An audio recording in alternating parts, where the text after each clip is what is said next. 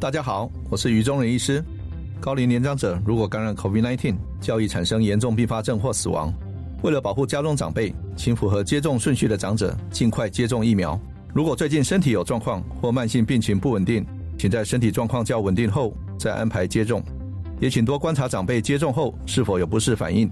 如果症状持续或两日内没有好转，请尽快就医。有政府，请安心。以上广告由行政院与机关署提供。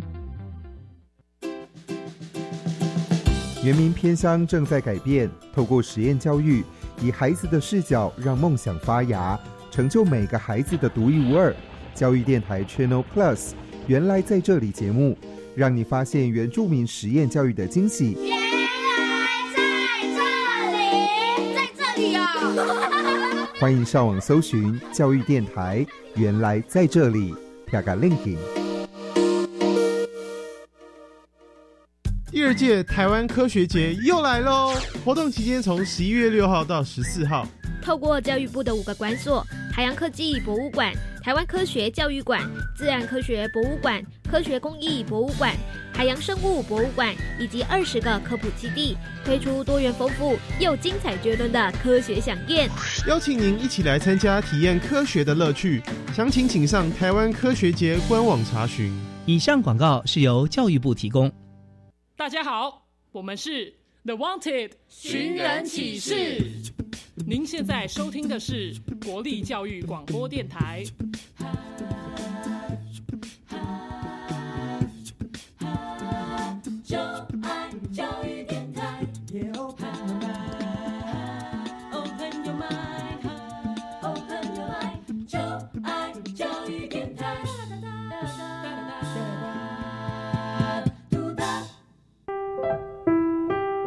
本时段为重播节目，欢迎收听。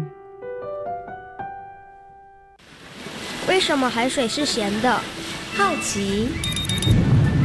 原来彩虹不只有七种颜色。观察。我对于气候变迁的议题很感兴趣，想要多多了解。探索。我想发明一种可以让我自动上课的机器人。创意。小发现，小发现，小发现，小发现，小发现，小发现，大科学。小猪姐姐制作主持。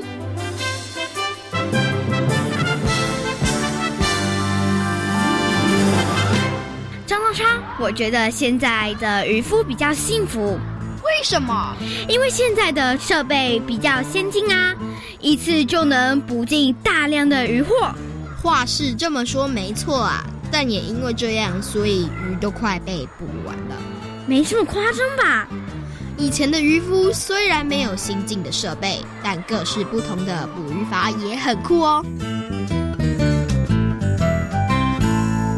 小发现，别错过。大科学过生活，欢迎所有的大朋友、小朋友收听今天的《小发现大科学》。我们是科学小侦探，我是小猪姐姐，我是张涛昌。很开心呢，又在国立教育广播电台的空中和所有的大朋友、小朋友见面了。涛昌，你有看过渔夫捕鱼吗？有。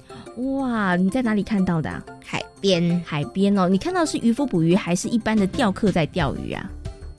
应该是一般的钓客在钓鱼，是不是？那你自己有钓过鱼吗？有但是毫无收获，毫无收获，因为你的技术不太好吧？我在猜。嗯，应该是，然后或者是你没有耐心，你一直在那个摇动那个杆子，所以鱼都不上钩哈。好，那其实啊，你刚刚讲这个钓鱼，它是一种捕鱼的方式哦。那除了钓鱼之外，你知道还有哪一种捕鱼的方式呢？呃，定制网、撒网捕鱼，还有流刺网。哎，没错没错，这些呢都是这个捕鱼的方法哦。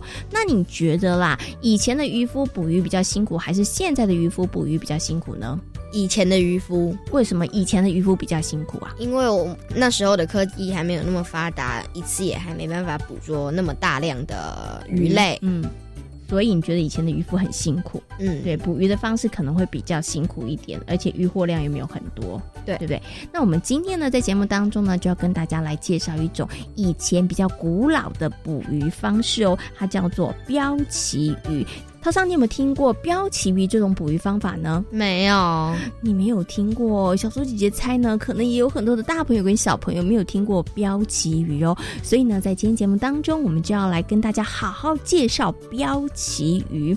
但是啊，不晓得今天呢来挑战的两位小朋友，他们有没有听过呢？马上呢就来启动今天的科学来调查，看看其他的小朋友对于标旗鱼捕鱼法到底了不了解哦。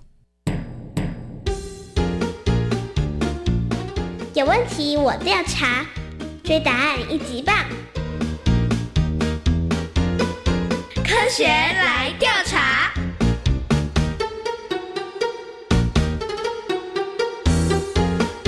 科学来调查，总共设有三道关卡，闯关成功就能获得最高荣誉——海星奖。答对两道关卡者是海兔奖的得主。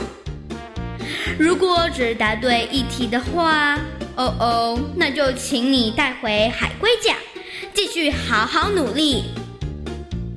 祝福各位挑战者！顺利闯关成功。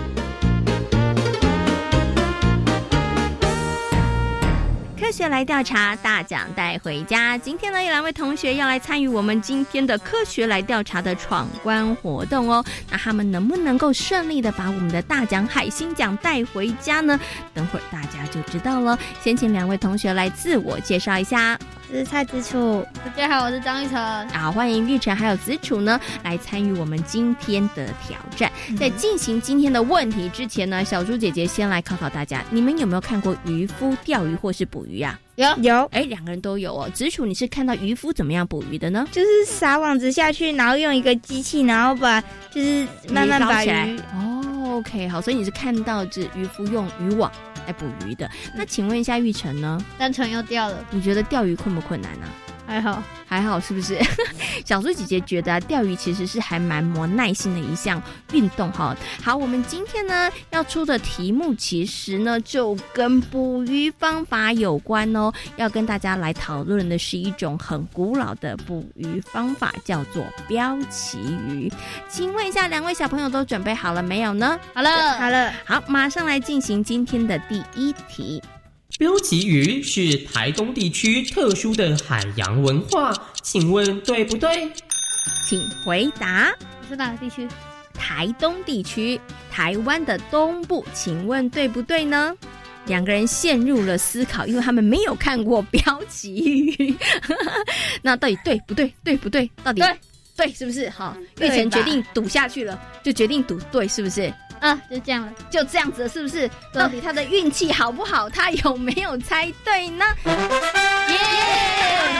真的很厉害，你猜对了，没错哈。那其实标旗鱼呢，是这个台东地区非常非常传统、古老的一种捕鱼的方式哦。那在台东地区呢，他们的捕鱼方法有包含了这个流刺网啊、延绳钓啊、定制网啊，还有一种就是标旗鱼。那标旗鱼呢，其实是世界唯一哦，嗯，只有在台东地区才可以看得到哦。好，第一题非常顺利，运气很好的情况下，我们答对了。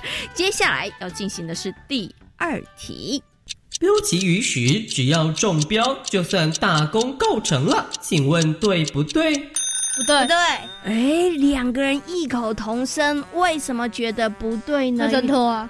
啊，因为鱼会挣脱，对不对？就不算，就算不是标旗鱼，其他的捕鱼方法，鱼也会想办法挣脱。哈，所以你觉得，嗯，并不是这个鱼中标就好了。所以不捞起来吗？它会捞起来吗？它不捞起来吗？啊，这样鱼就给它游走。我们当然它还是会捞起来啊，但是捞起来的时候鱼会挣扎。捞起来之前要先拉，先不让它跑。哦，要不要让它跑，对不对？所以你们觉得并不是中标就可以了，因为还要捞起来，对不对？还有很多事要做哈。好，那到底他们的答案对不对呢？耶，很没错哦。其实呢，标旗鱼的时候不是标中就大功告成喽，因为呢，这个旗鱼它们的体积很大，那标中的被标中的旗鱼呢，它会想办法挣脱哦，所以有的时候如果一不小心的话，这个船员他们可能呢还会受伤哦。好，好，那第二题答对了，哎，往我们的最大奖海星奖又迈进了一步哈。最后一题，其实小猪姐姐觉得还有点困难哦，请大家认真仔细听喽。好，那第三题。标旗鱼相对其他的捕鱼方法是比较友善的捕鱼法，请问对不对？不对。好，玉成说不对，为什么斩钉截铁说不对？然后直直楚这时候开始 murmur 了，因为我觉得真的不对吗？因为我觉得就比网子，嗯，要比网子这个用直接鱼刺刺它，鱼就刺刺的东西射它，它这样比较痛苦了。它比较痛苦是不是？所以你觉得没有比较友善？一个一个是缺氧而死，一个是中标而死。哦，所以你觉得都没有比较好，所以你觉得不是比较友善的？对啊，可是它中标不会立即死亡啊。哦，可是如果你在渔网，就是在渔网上的话，它很可能会被渔网上的某些东西弄死啊。哦，他们发生了意见分歧的状况，怎么办？一个觉得嗯不是友善的捕鱼方法，一个觉得是，怎么办？最后我们要得出一个结论，请问到底这题的答案是对还是不对呢？是不是友善的捕鱼方法呢？哪一个受伤的几率比较大？他们真的很认真讨论起来了。好了，基于他们两个人争执不下，小猪姐姐给了一点小小的提示哦。友善的捕鱼法呢，其实呢也包含了捕鱼的数量。如果我们的鱼捕了太多的时候，鱼是不是就会很快没有呢？我的提示已经够明显了，好明显，对对对，这就是我的答案。哦，马上改了答案，他们觉得是标旗鱼是比较友善的捕鱼法，答案觉得是对还是错？对对，那到底他们有没有答对呢？对了，没错，标旗鱼呢的确是比较友善的捕鱼法，因为它不会捕太多的这个旗鱼，造成资源枯竭，同时它也比较不会污染环境哦。哇，我们今天两位小朋友很厉害，虽然他们没有参与过标旗鱼，但是呢，他们三题都答对了，得到了我们的最大奖，就是我们的海星奖。是除了标旗鱼之外呢，在台湾还有很多传统的捕鱼方法哦。那大朋友跟小朋友呢，有兴趣的话，其实真的可以好好去了解研究一下。而这些传统的捕鱼方法，对于我们的海洋生物还有海洋环境来讲，其实都是比较友善的哦。那今天呢，也非常谢谢两位小朋友来参与我们的挑战。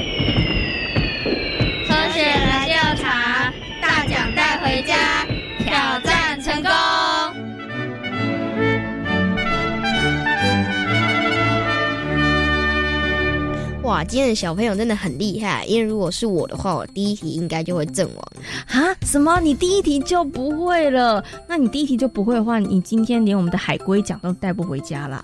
对不对？对，所以今天小朋友真的很厉害，连答对三题哈。好，那不过呢，刚刚涛昌讲到，哎，他其实对于这个标旗鱼真的不是太了解，所以你也不晓得它其实是在台东地区的一种捕鱼方法哦。那么在今天节目当中呢，就要跟所有的大朋友小朋友呢，好好来介绍这种传统的捕鱼方式——标旗鱼哦。那涛昌对于标旗鱼，你有哪些问题呢？你感到很好奇的？我想要知道它是如何进行的。那现在还有。有还有没有很多人在使用这种方法？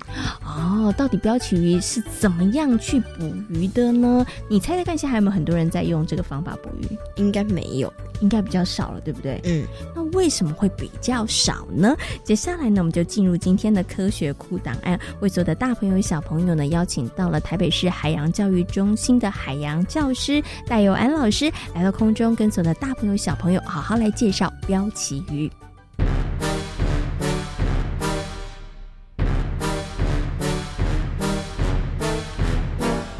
科学库档案。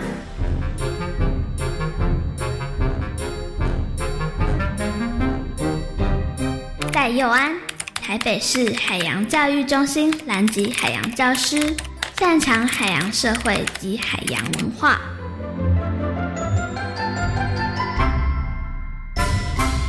在今天的科学库档案的单元当中呢，很高兴的为所有的大朋友小朋友呢，邀请到了台北市海洋教育中心的海洋教师戴友安老师呢，来到节目当中，跟所有的大朋友小朋友分享一个呢，可能很多的大朋友小朋友都非常的不熟悉哦，但是呢是很酷的一种捕鱼方法，就是标旗鱼。首先呢，先跟我们的戴老师问声好，Hello，戴老师您好。哎，大家好。请问一下，戴老师，你有没有自己标过旗鱼？我亲自到船上。呃，看着人家标旗鱼，看人家标旗鱼，但是为什么你不能够自己去标旗鱼呢？哦，其实标台高五公尺以上。哦，那标长标枪大概长六公尺，是。哦，那标枪非常重，那上面只有两个像套索是脚叫做脚笼了，哦，它其实不是绑脚的。如果你今天重心不稳，你要直接落到海里，而且船长要开船不能撞到你。哦，所以它其实是一个蛮有难度的，而且很危险，而且危险性又蛮高的一种捕鱼方式。是啊，哦，所以那个戴老师只有带着那个摄影器材去拍摄。是是是。OK，好，那可是呢，刚刚其实戴老师有稍微跟大家讲了一些，诶，可能基本的配备啊，还有一些方式。但是我想接下来就要请戴老师更详细跟大家来介绍，到底标旗鱼它是什么样、怎么样进行的一个捕鱼方式。那其实标旗鱼是我们我们国家哦传统的渔业，目前全世界只剩台湾的花东地区还有。嗯那这些这项渔业为什么会失传呢？主要是因为它第一个非常辛苦，再来它的呃利润非常薄，非常少。哦，那标旗鱼需要跟东北季风做对抗。刚刚我们讲的飞鱼，它是不是随着洋流来，它黑潮来到台湾？那那时候旗鱼它会逆流出来。哦，那我们那时候出航的时候，浪至少五级以上。我们平常出去赏金大概是三级以下，浪船才会出发哦。三级以上就不会出航，他们要嗯五级以上，最好七八级，浪越大越好，因为旗鱼才不会发现船在靠近它。那第一个就是需要船长，当然经验要非常丰富，因为我们在标旗鱼的过程中，我们没有办法看依靠雷达，嗯必须人全用双眼去看海面上浮出的旗鱼。嗯。一天一条旗鱼只会浮出一次，一次大概只有十秒钟。哇，所以你要非常船长的眼力很好哎、对，所以要有船长、标手还有副船长要一起协助这件事情，都要看旗鱼看不同方位，嗯而且在浪非常壮大的状况下，要看到一点点，大概只有小朋友你手拿起来指甲大小的海面上一个点，嗯指甲大小一个点，看到他之后要马上用喊叫的方式告诉船长旗鱼在哪个方位，是。这时候就船长会加足马力逆逆着流去追那只旗鱼，嗯。这时候标手会上标台。副船长会变指挥手，告诉船长用动作来告诉船长说：“哎，旗鱼在哪个方位？”嗯。而不是用声音，因为会吓跑它不是因为风浪太大，哦也听不到声音的。到哦对，只能用是比划的方式，对，然后瞬间打旗鱼，如果没打到，它就会沉到海底，就再也打不到了。哦哦，所以第一你要发现它很不容易，对，再来你发现它之后，你靠近它，然后你的机会只有一次，只有一次，如果你没有射中它，它就沉到海底，就今天再也不会。它今天就不会出来了。对哇，所以这个技术也要非常的好哎、要眼明手快。没错，对不对？但是其实并不是这个哎，重达六公斤、十五米的标枪丢下去丢中了就好了吗？也不是，丢中之后，呃，因为标头会脱落，嗯会卡在鱼的身上，旗鱼会一直往下游，往下游，然后中间会不断的失血。嗯那这时候船长要把绳子拉好，呃，嗯标手跟副船长把绳子也拉好，然后让鱼它不会把这个东西给挣脱掉。嗯然后等到它开始不动，是要最快速度把它扯上来。嗯而且鱼跟其鱼或是钓到鲨鱼的时候一样，它们皮肤都非常厚，它们会不断的抖动那个绳索，嗯，呃就把它抖掉，对不对？你在嗯拉过程中会绳索会不断的摩擦你的手，会开始长水泡、流血等等，你要最快速度把它卷上来，是在嗯船边把它打晕拉到上面，来马上做处理。是。哦，因为鲫鱼在挣扎的时候，它是体内氨基酸分泌是非常旺盛的，嗯鱼肉会变酸，嗯。所以它必须要最快时间把内脏等等的都处理掉，哦。来放进冰块、放血等等的，是需要在船上瞬间完成。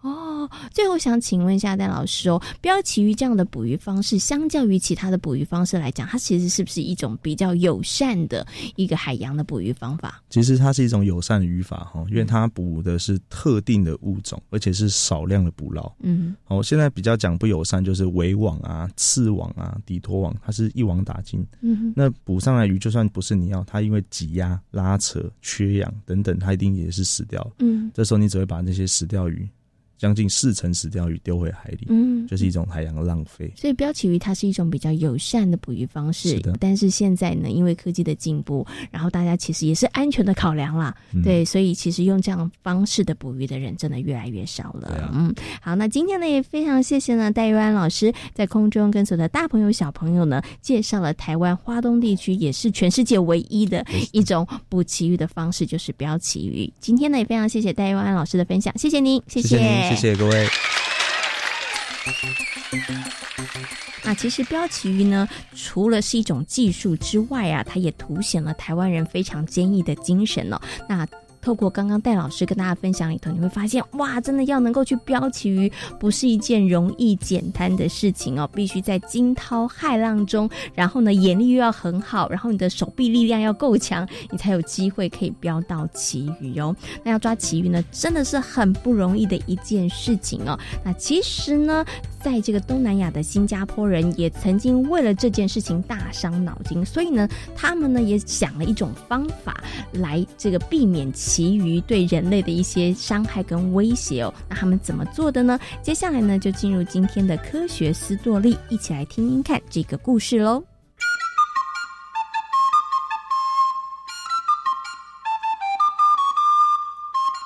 科学斯多利。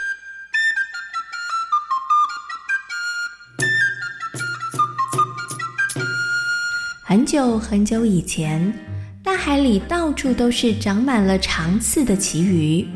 有人推测，是因为巨大的海浪把它们带到了新加坡海域的附近，因此人们无法在海里头游泳，甚至连到海边散步都要提心吊胆的。他们得小心，随时有旗鱼会冲上岸来攻击他们。而以捕鱼为生的渔民更是叫苦连天，因为其鱼不仅让他们没有渔获，还会挣破他们的渔网，毁掉他们的渔船。哎，现在该怎么办才好呢？我们就快没有工作了。没错，我们啊都是打鱼为生的人，现在连出海都有困难了，真不知道以后的日子要怎么过下去呢？不行，一定得想出个解决方法才行。否则，不止生活有困难，甚至连生命都会受到威胁。对啊，前几天啊，有一个人稍微靠近海岸边，结果不小心就被旗鱼攻击了，差点啊连命都没有了呢。到底有没有人能帮我们想出办法呢？我可不想再这么担心害怕的过日子。海里的旗鱼对于人们的生活造成了越来越大的威胁和影响。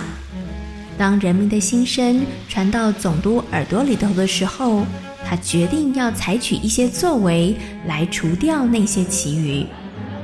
身为总督，保护人民是我的责任，我可不能让旗鱼伤害他们。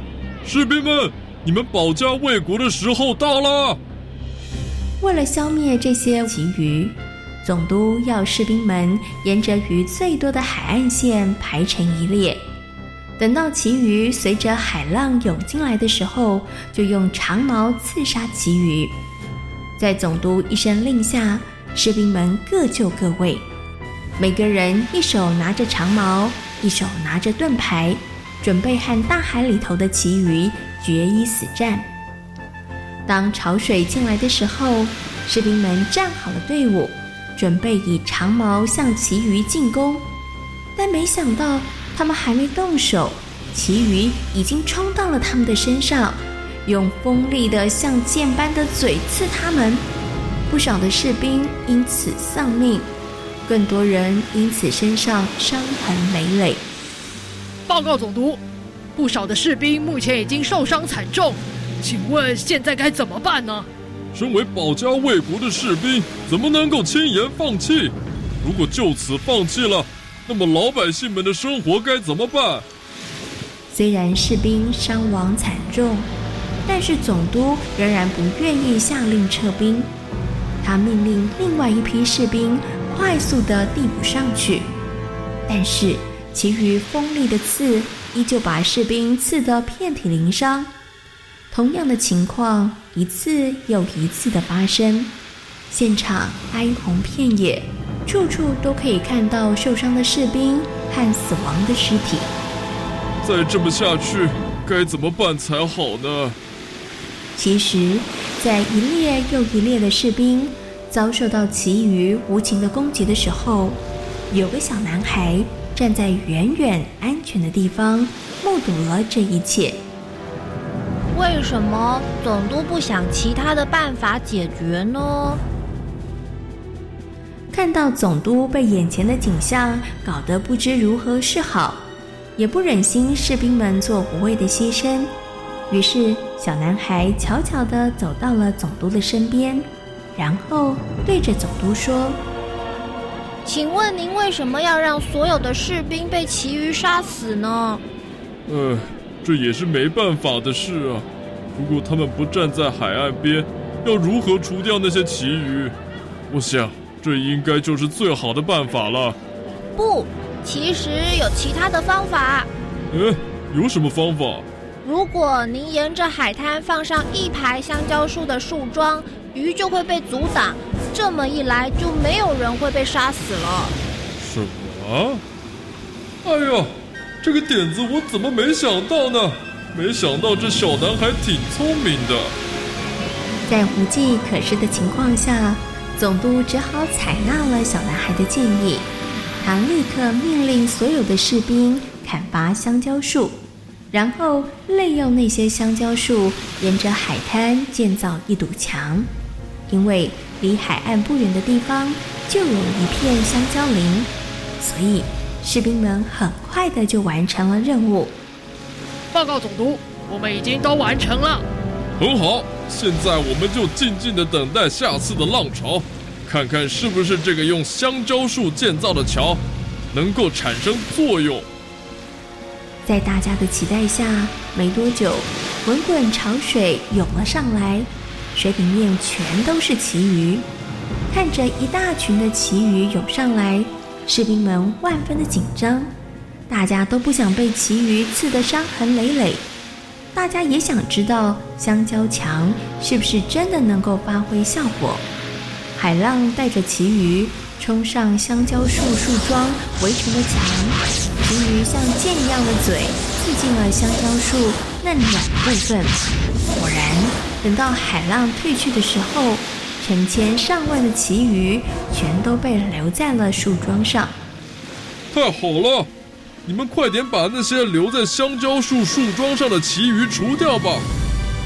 在总督的命令下，士兵们上前用短刀把旗鱼砍碎。这样的步骤重复了一次又一次，直到最后海底里头看不到半条旗鱼。总督对于这样的结果非常的满意，他心里很开心。但当他想到那个小男孩的时候，他的心却马上转为不安和担忧。哎，这个小男孩这么聪明，等到他长大成人，对我的王位不就是个可怕的威胁吗？总督心里越想越恐惧，最后他把自己的担忧告诉了士兵卫队长。哎，你说这下该怎么处理才好啊？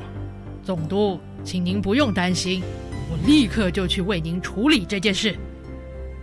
当士兵卫队长知道总督的隐忧后，一刻也没有迟疑，就立刻着手除掉那个小男孩。他心里猜测，这应该是总督的意思。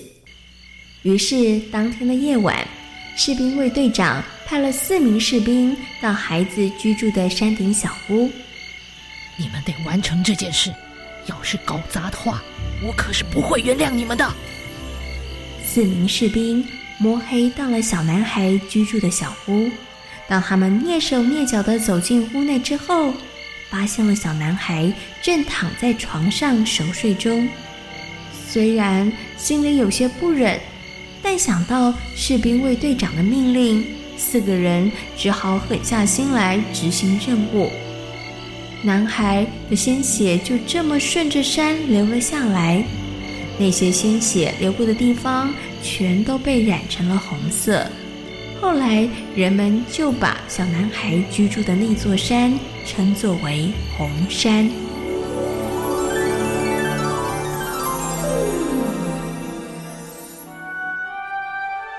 在今天《小发现大科学》的节目当中，跟所有的大朋友、小朋友讨论到的主题就是标旗鱼。标旗鱼呢是一种友善的捕鱼方式。目前呢，在台湾的哪里还可以看得到标旗鱼呢？台东、台东跟花莲地区还可以看得到标旗鱼哦。那但是呢，因为标旗鱼因为它非常的有点危险，同时呢，因为现在旗鱼的数量真的也比较少了，所以呢，比较少人在从事利用这样的方式呢来标旗鱼喽。陶长，你想要去尝试一下标旗鱼吗？想。哎，但是要练就一身好功夫才有可能哦。小发现别错过，大科学过生活。我是小猪姐姐，我是张刀张。感谢所有的大朋友、小朋友今天的收听，也欢迎大家可以上小猪姐姐游乐园的粉丝页，跟我们一起来认识海洋哦。我们下回。